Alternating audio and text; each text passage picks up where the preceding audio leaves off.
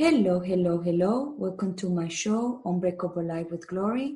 My name is Gloria Goldberg, and today I have another special guest.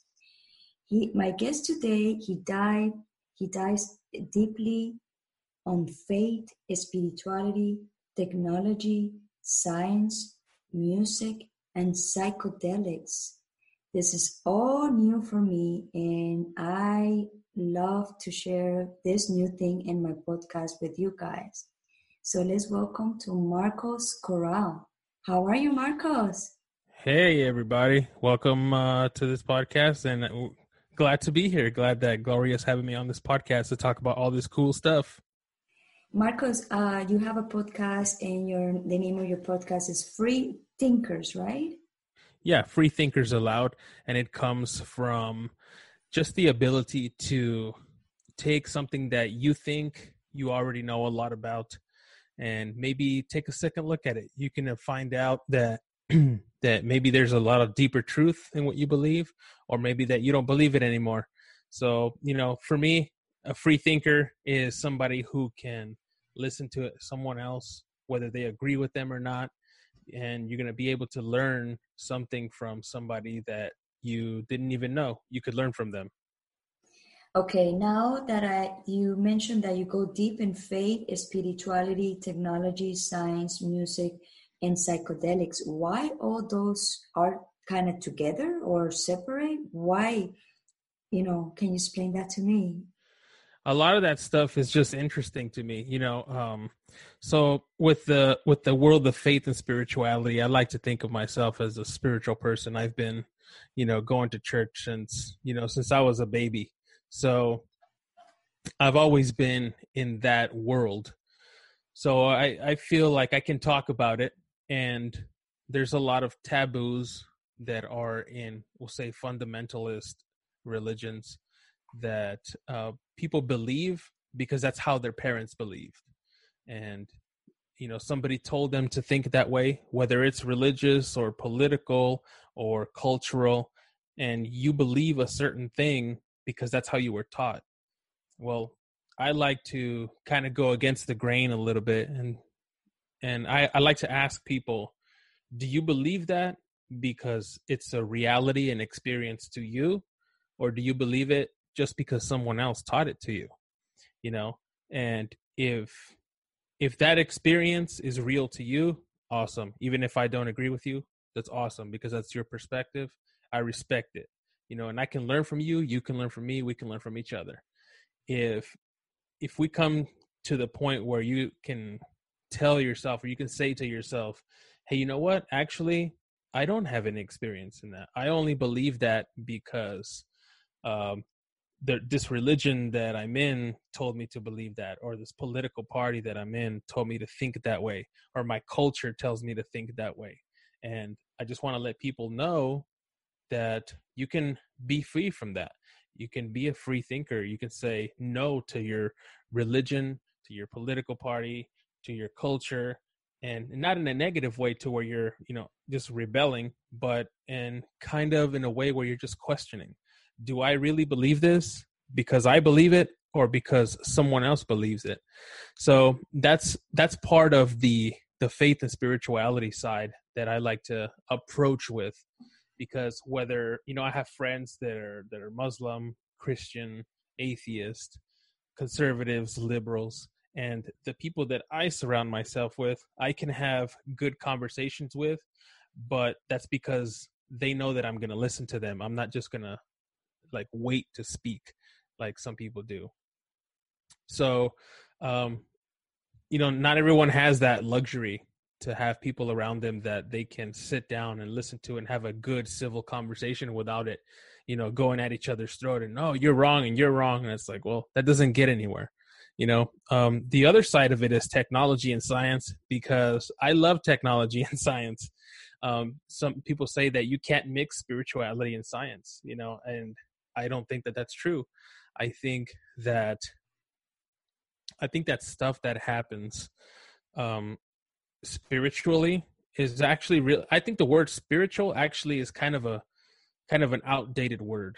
Um, just like when we'll say, for instance, uh, 300 400 500 years ago if you got some inspiration from somewhere you say you got revelation you know but now we say something like oh i got a download from whatever right and so i yeah i think that it's important to update your your verbiage with the technology that you understand. So for me um spirituality and hyperdimensionality is almost the exact same thing if not the exact same thing.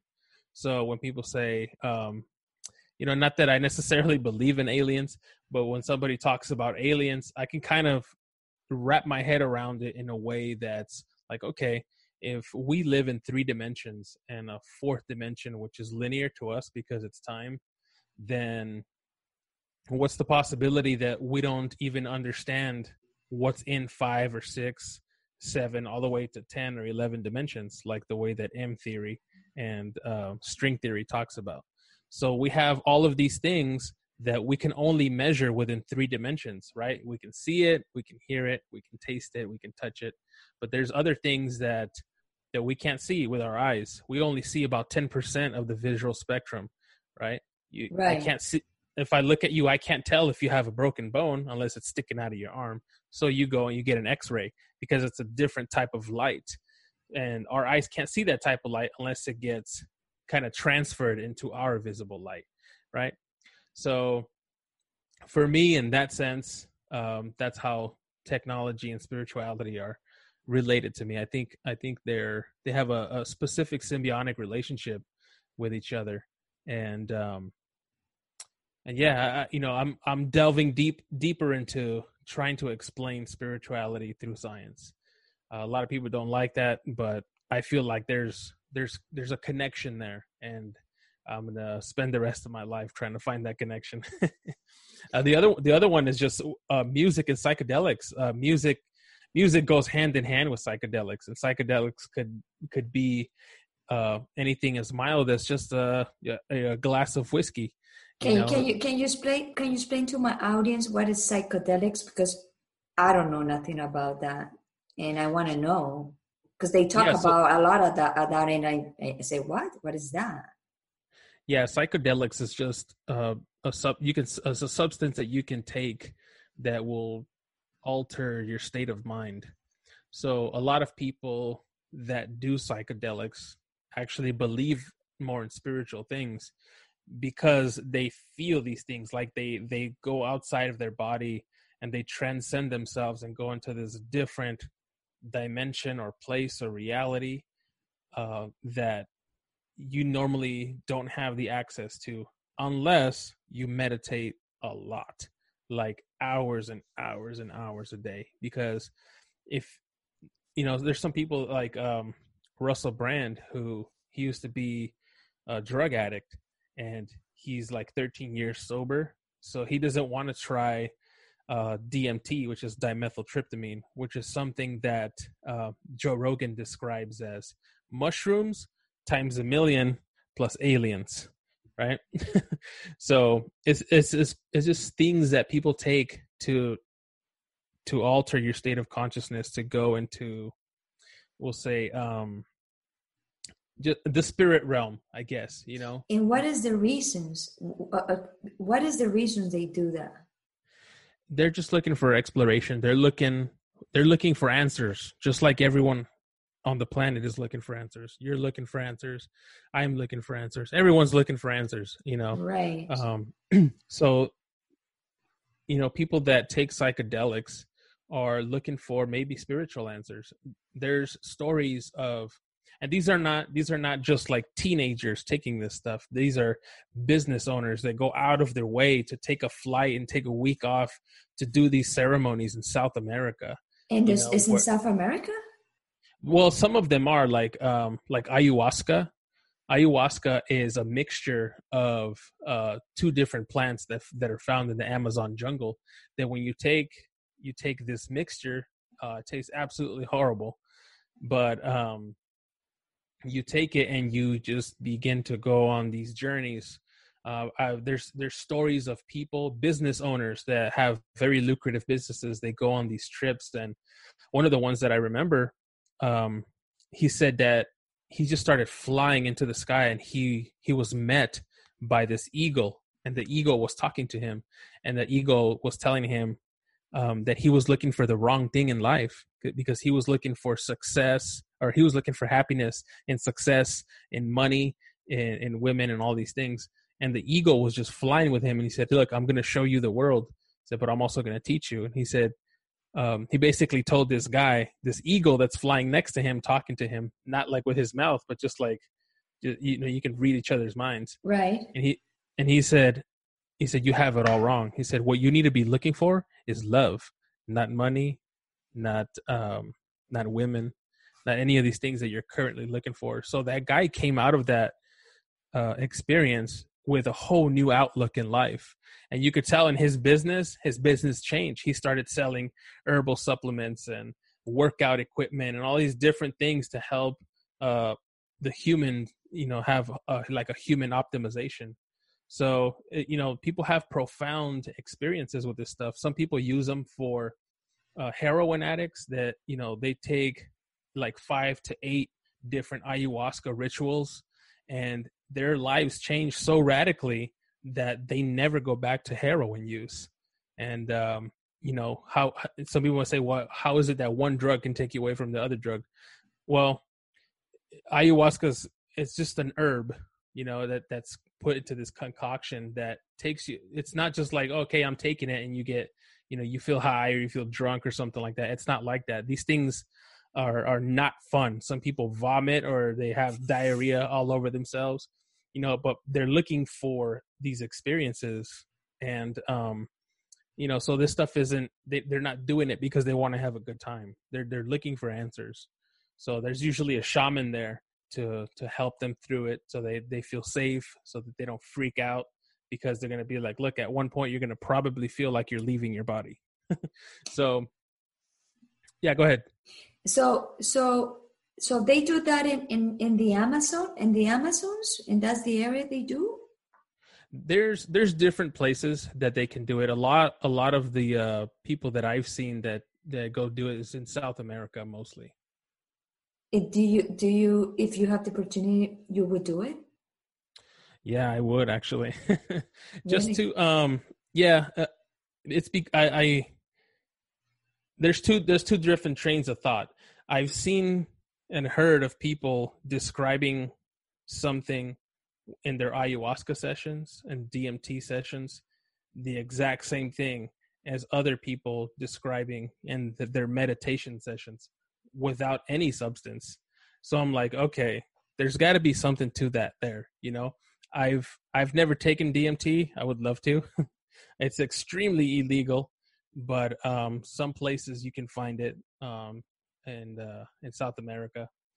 Um, I have reached those places in meditation before, where you feel like you're just you just take off from your body, and you just go somewhere else and I I don't necessarily know how to explain it, but you have these experiences where you're talking to angels or God or aliens or whatever it is, and um, and you know these these experiences are pretty life changing for some people. You know, for me, my my go to has always been cannabis because before before uh, cannabis, um, I was not very introspective. I had a lot of ego um, if I thought I knew something, I would just try to hammer you with the information to show you that you were wrong, you know. And um, it's kind of strange because I, I'm just I'm like not that person anymore, you know. And I love who I am now. I like what I do, um, and I would have to say that a large part of that was because of cannabis, you know. Wow, that's that is awesome. So it it costs a lot of money for people to go to to have the ritual of the uh, ayahuasca, ayahuasca, ayahuasca. Uh, yeah, ayahuasca. Ayahuasca. It costs a lot of money to do that. Um, I the ceremonies themselves don't cost a lot of money, but obviously getting a flight and the time off to go to you know a whole another continent for some people, that's usually what costs the most money. Wow. But in, in to get into that, it, eh, like how you contact those people? You got to have a contact that's kind of already done it. You know, um, there's a thing in like the law of attraction that says the like what you focus on you attract to you right? And i don't know how that works but it works because when you start looking into stuff and you're like okay you find people that know about it or that have done it before and you're like hey you know what? I'm i'm actually interested in doing that. And the more you look into it um you'll you'll be able to find those people you know? I can't necessarily tell you who to go to um because some of those people don't don't want to don't want their information out there like that. So it's it's always word of mouth really what it is you can't just google it and right. you know if you google where do i go find ayahuasca? you're not going to really find anything. But also you know the um brian rose he also say that he i think that i think the movie reconnect that he's he's doing his premiere is about that. And he also said if you are interested to try it let me know. And if you try, let me know. Because they are looking for information what exactly that thing does in people. Because yeah. because they are so like a it's something so new they're like a hungry to to to see what it does in different people. Yeah there's this uh really great video. If you want to learn more about the scientific side of uh, dimethyltryptamine and what it has on you, and ayahuasca specifically. Um, there's this uh, YouTube channel called Vsauce, and the guy's name is uh, Michael Michael Stevens, I believe, and he has uh, a show called Mind Field where he actually takes you and it takes cameras into the jungle and where the shaman is, and he talks about his experience about um, about ayahuasca. And this guy, he's not like some hippie guy, you know, he's uh, he's actually he's an actual guy who talks a lot about science. So he talks about, you know, um, I mean, if you look at Vsauce, you'll understand what he talks about. It's this is all science and the philosophy of science and stuff like that. So it's really interesting. So to have somebody like that who's so scientifically minded, be open minded and go try that stuff uh, to try to get other people that maybe would have never even looked into it if it just came from you know some guy living in the jungle or something. So i think that's a that's a good place to start you know look at look at that if you're kind of interested in ayahuasca you look at his video and see what somebody who is a smart incredible guy has to say about it who's actually done it before. So you think that that ayahuasca have like a powers to maybe to cure some stuff um, psychologically, sure. Um, you know, I mean, it, when when they give it to people that are addicted to opioids or you know to heroin and stuff like that, and they have five to eight different uh, rituals, and you know they never go back to using any of those really really hard drugs ever again. You know, that's definitely a healing property because yeah. if if somebody keeps using heroin you know that's that never ends up in a good place. No. So so yeah i mean it is is a heroin addiction psychological? Some some people might argue but uh when when people try to stop cold turkey they always start like you know freaking out and go into cold sweats and you know doing all the things that your body starts to do when it's going through withdrawals. Well you mentioned also before about aliens like uh, you say god aliens scientific scientifics whatever. So what do you have to say about aliens? I always kind of be attracted to that. Like uh, why i like to know about aliens. Do you know something um, about aliens? well there's a there's a good documentary um, by the guy uh, i think his name is bob lazar and he's a guy who used to work for the government and he talks about his time about studying these weird spaceships that that had a propulsion system that was kind of inexplainable. Usually when we look at propulsion, we look at something that has at least some kind of heat signature. And he said that these things were um the the propulsion was maybe gravity driven to where they would move, you know, 15,000 miles an hour and then just turn in a 90 degree angle which in in the physics that we know, that's pretty much impossible. Right. But um, they've had Navy pilots, and uh, Joe Rogan has interviewed one Navy pilot um, recently, and I think one of those fighters that he was on is like a seventy million dollar airplane, and they're not going to give that just to you know whoever. So. Right. So that guy, the guy is really credible, you know, and he talks about following and recording, and you can see the thermal signatures behind, you know, or not behind, but of these tic tacs or whatever they call them.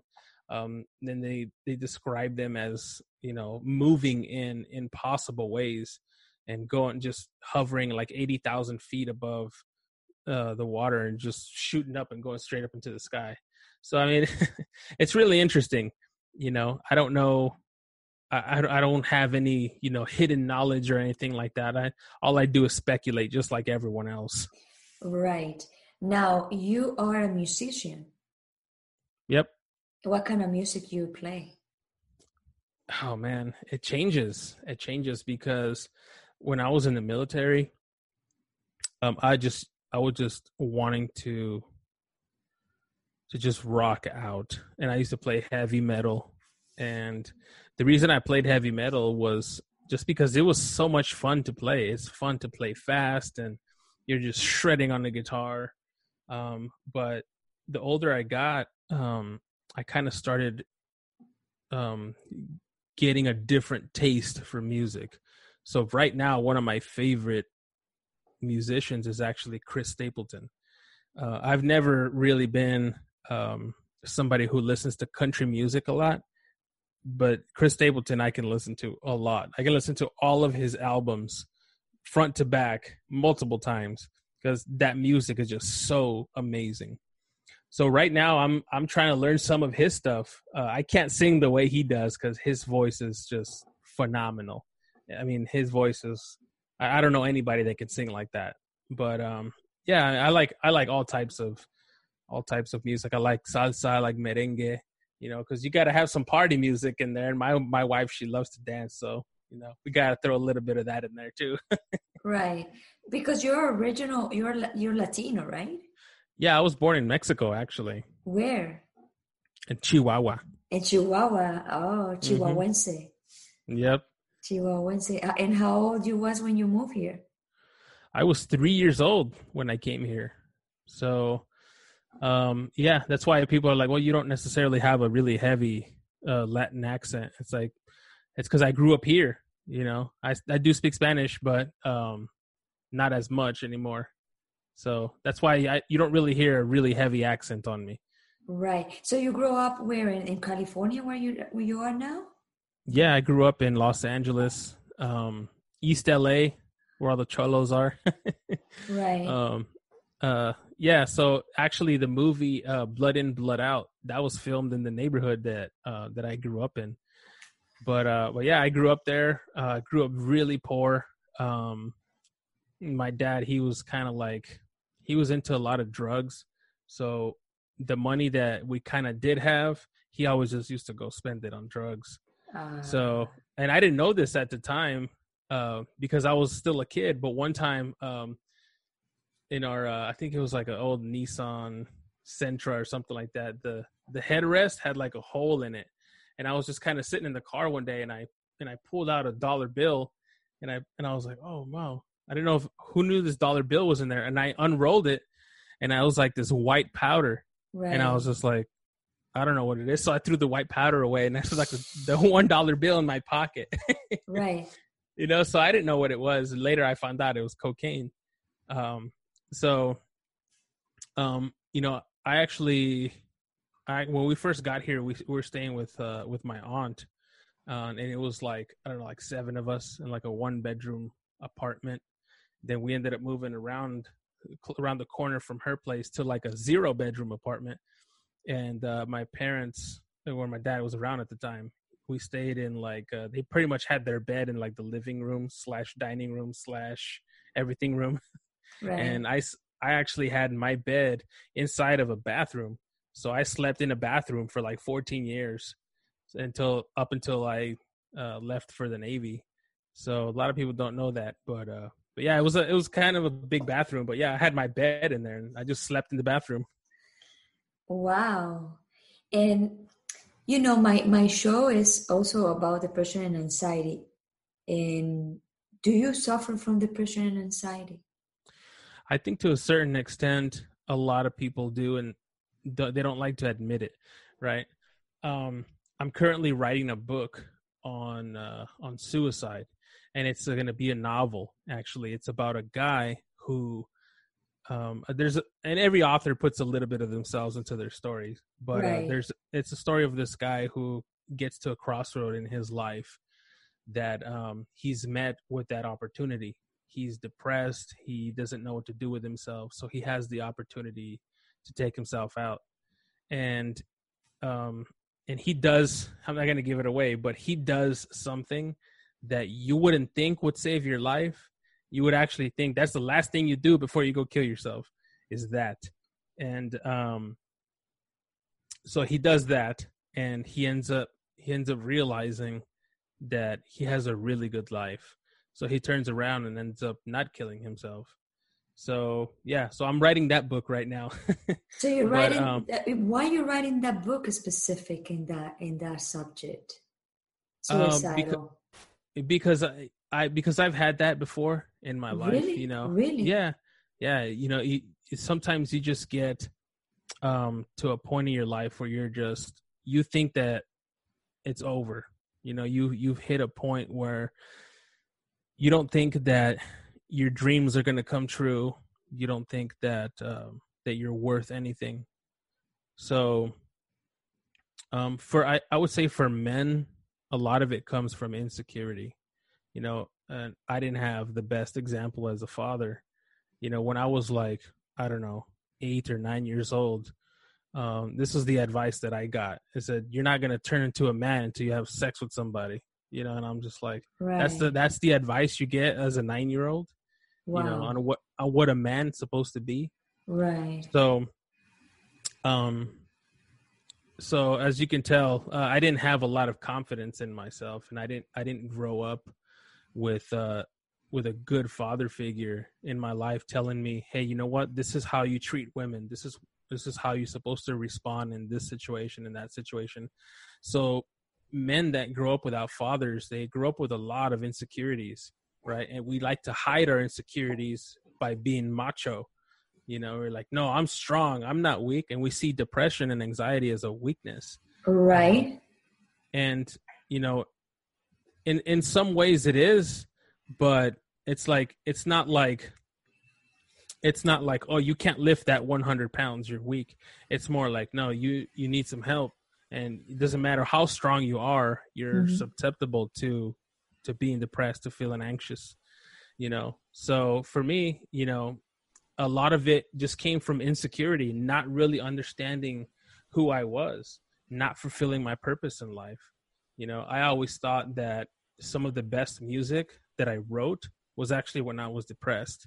And to a certain extent that was actually true right? Because when i was happy i didn't feel like writing music. I felt like living life you know? But when you're when you're like in a sad place you're just kind of locked in your in your house and you're just like i'm just gonna play. And you know the music that comes out is not very inspirational. It's very dramatic. It's uh it's very sad but a lot of times it's pretty good. So you know as you you can tell from some of the music from the 70s and 80s that you can tell man this is like either like drug induced somebody's trying to uh, make themselves feel better and they right. just write this this type of music. And you can tell it, it just bleeds. That's what it bleeds. That's what you get out of it you know? When you listen to um to some party music you're not you're not you can't listen to party music and be like oh man i feel sad after listening to that. You know you feel like dancing. You're like damn life is good you know? And so um, i think music in that regard is super super powerful you know? Um and i always used music to try to get myself out of being depressed without even realizing it. I wasn't like oh i'm depressed. Let me go listen to music so i can get out of it. No it's just like i would be i would be depressed about whatever um I would have I, I really had like no drive in life. So when I did get depressed, nobody taught me how to deal with that. You know, so I, I think that's why I think that your show is so important because you're actually telling people that hey, you know what? It's okay that you feel that way, but you have to talk about it. you know, so that you can get over it. So right now, man, I'm I'm doing what I love to do. Um, I've I found myself and the things that I like to do and be creative with. So all that stuff, you know, I haven't I haven't dealt with any of that stuff in like a few years, you know. So um I think my advice for people would be just try to find yourself because you're not going to help anybody by trying to be somebody that you're not. And you being like um depressed, sometimes it's going to happen, but you have to understand that that's not who you are. And um and when you when you are who you are and who God made you to be, whether that's a dancer, whether that's a podcaster, whether that's a um, you know a painter, a musician, or a technician, or whatever it is that you love to do, that you no matter you can work 80 hours a week and you're like, oh man, I still love doing it. You know, that's what you really like to do. That's what you should do.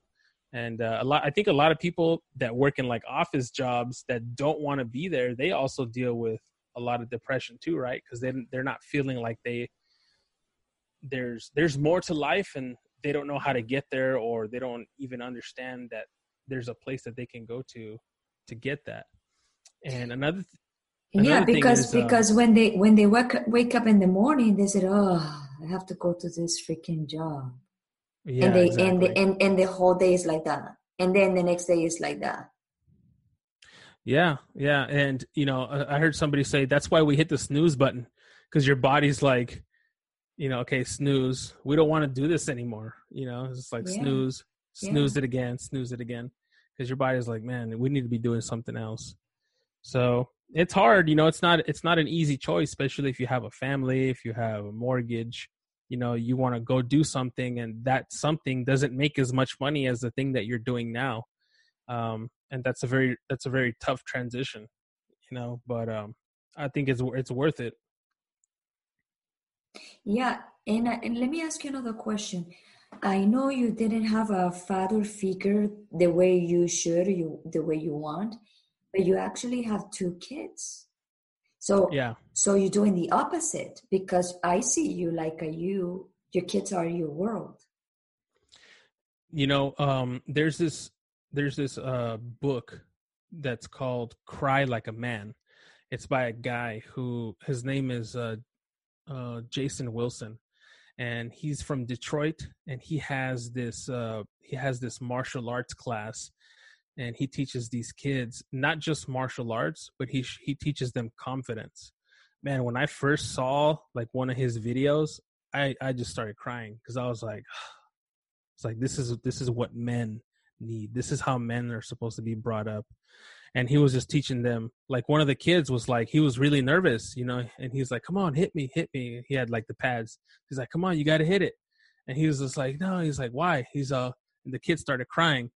And he's like, he's like, why are you crying?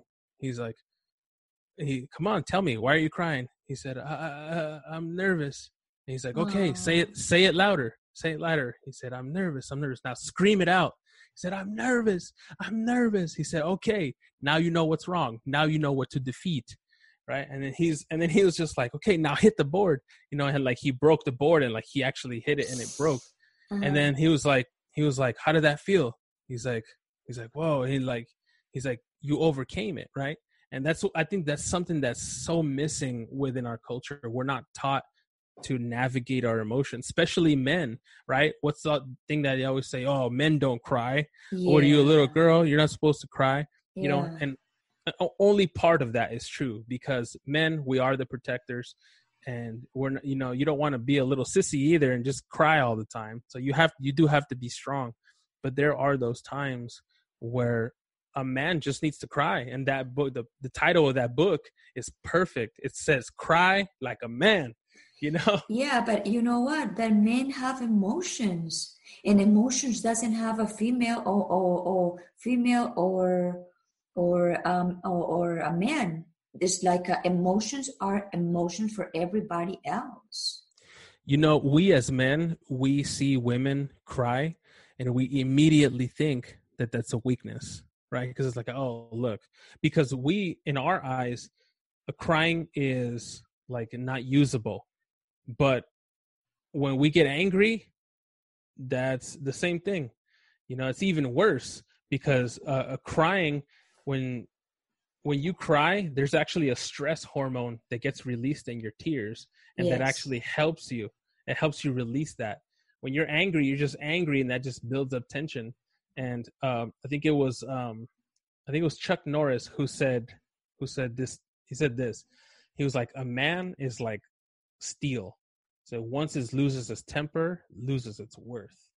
You know. So we're always taught to control your to control your emotions but we're never taught to control your anger you know and the way that jason wilson says he's just like you have to let the lion out because if you never let the lion out you're never going to know how to control him so he takes these kids and he's like i want you to get angry why because right here is where i can teach you how to control the lion he's and some mm-hmm. kids they're like they're like, I don't want to be mad. I don't want to get angry. He's like, I know, son. I know you don't want to, but that lion's going to come out one way or another. Either here, where I can teach you how to manage him, or out in the streets where you're going to get in trouble. You know? So if you let it out here, the more you let that lion out in a controlled environment, the better you are to be able to control that lion. And you can you control the lion. It doesn't control you. So when you need it, it's going to be there for you instead of the other way around and those kids uh, if they raise in that culture like that they are more respectful with, about women about everything because they know the limits and they know when to stop it in the right way yeah yeah absolutely. And not only that um a lot of those kids are in the inner city where the education system is not super great but every single one of those kids in their class they're all advancing in their school because right. they they're building confidence you know? I know for me if i had something like that growing up man that would have been so great because i thought i was a dumbass when i was in school and that's because i i just didn't want to be in a classroom sitting down. So i always thought you know because i'm in this classroom and i have to do stuff this way i'm just not that smart but when I was doing uh, one of my classes uh, after school, because I had to take some after school classes, um, I actually did uh, one of the history classes.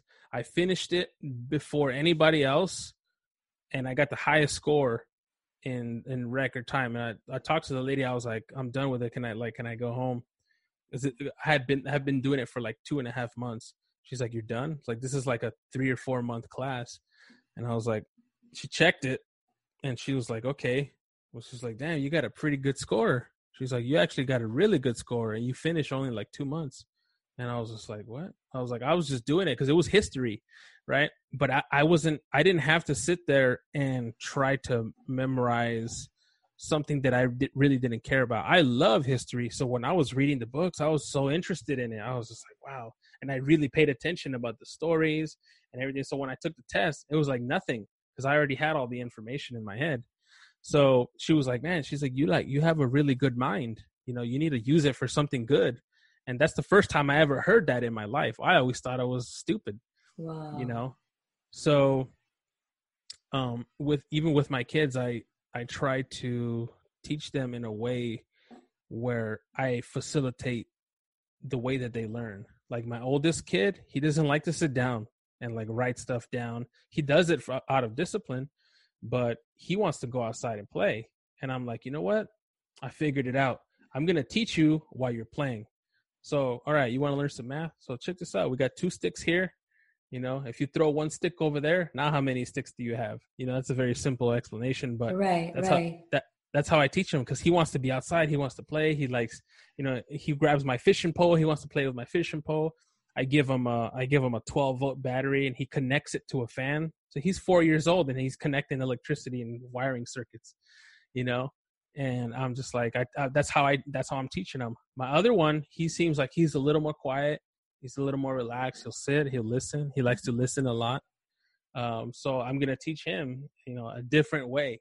So it, it depends. You know, I think it was um, I think it was Einstein, and I'll paraphrase it, but he said, if you if you teach or if you judge a fish by its ability to climb a tree, the fish is going to live its entire life thinking it's stupid.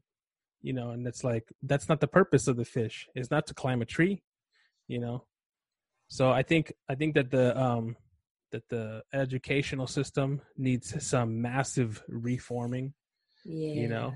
And um being in a classroom all day for a kid like my god think about i mean and then and then you're like oh well they have adhd because yeah you know, yeah because like, yeah they And get so bored give- with this step the stupid thing that they teach them and then they're okay well let's give them some pills you know so they fix them and i'm just like yeah It's like, no way, man. I know my kid. If he was in a class, if he was in a classroom, he would go crazy because he doesn't want to be there, and I didn't want to be there either.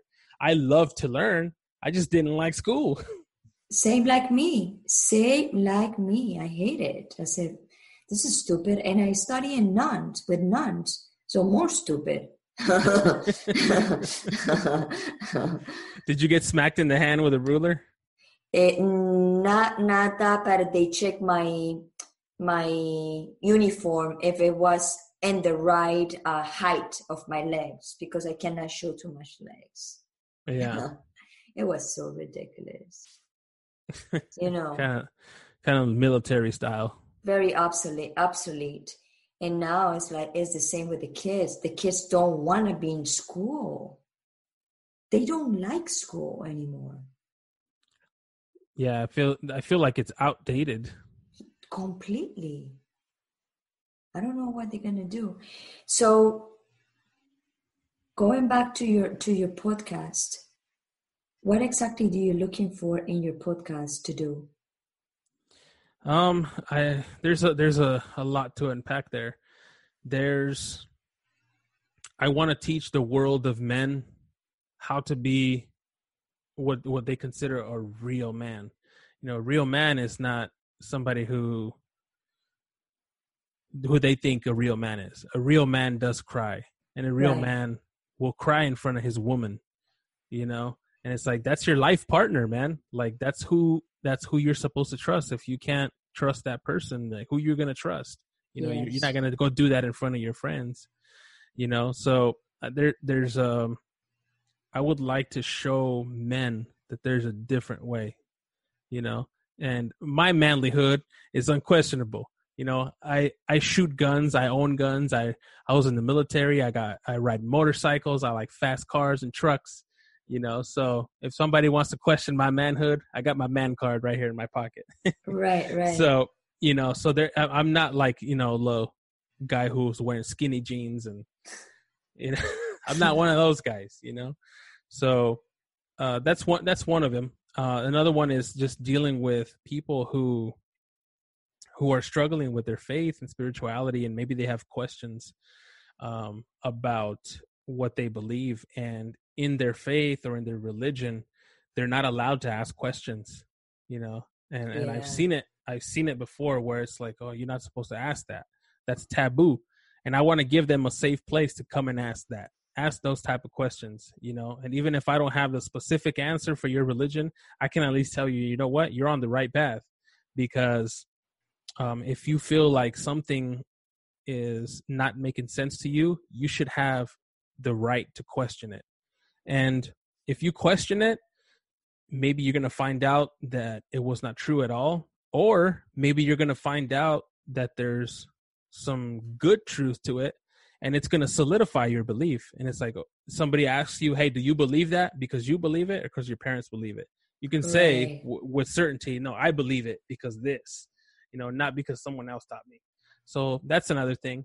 Um, another thing is i i love science and technology so i love talking about futurism and where where we're going as a planet with technology and um, you know autonomous cars and what's going to happen uh, if we colonize Mars and you know what's what's the politics in Mars and stuff like that. So I just get into you know I get into those kind of things.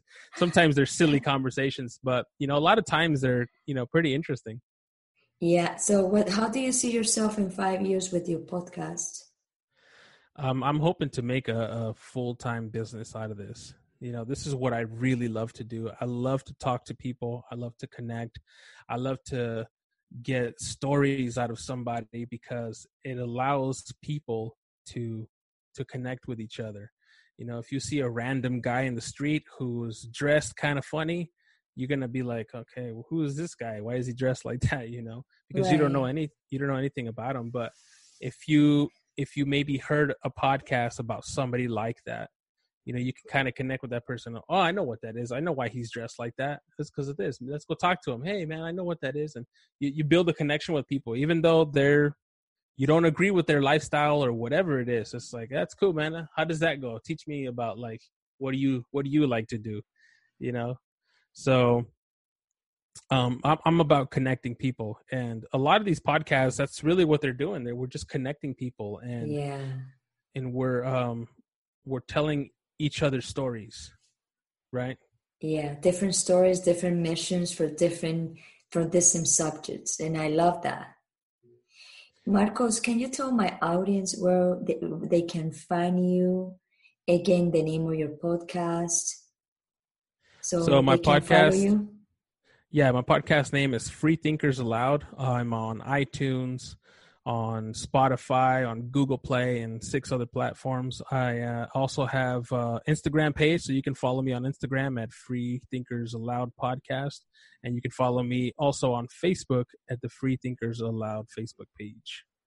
Marcos, can you also tell my audience um, what what, what what you're looking for? Because probably in my audience, you can find people that really want to talk about what you're talking. So, can you explain to them exactly what kind of people you're looking for to to share to talk to with you in your show?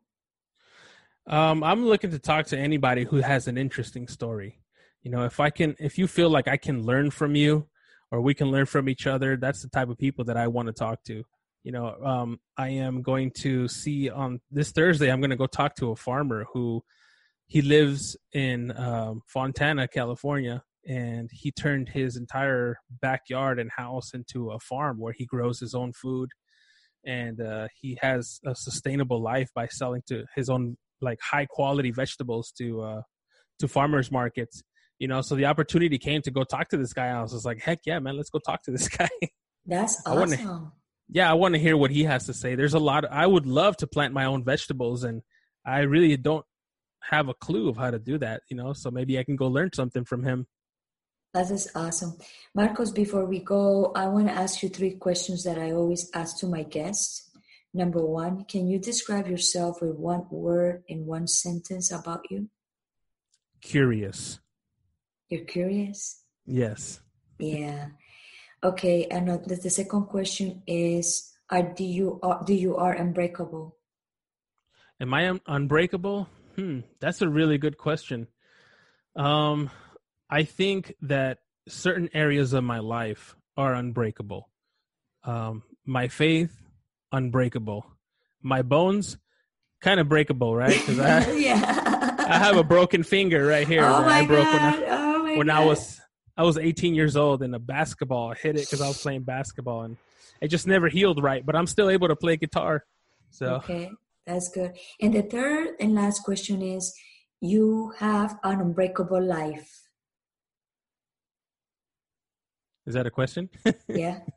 Do you have an unbreakable life?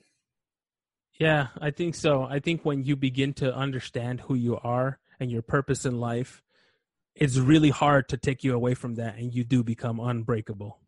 Yeah. All right, Marcos. Thank you so much to be in my show and you guys already hear how fantastic and amazing and i love to talk to marcos. I know marcos for a long time and i love to talk to him. You're always gonna find cool stuff to talk to him. He always give you very good advice. So if you guys want to talk about to him about men how men cries you guys should contact marcos corral. Marcos thank you so much to be in my show today and an honor to have you Thank you very much. Thank you, everybody, to listen to one more time to Unbreakable Life with Glory. And I see you in another time. Thank you. Bye bye.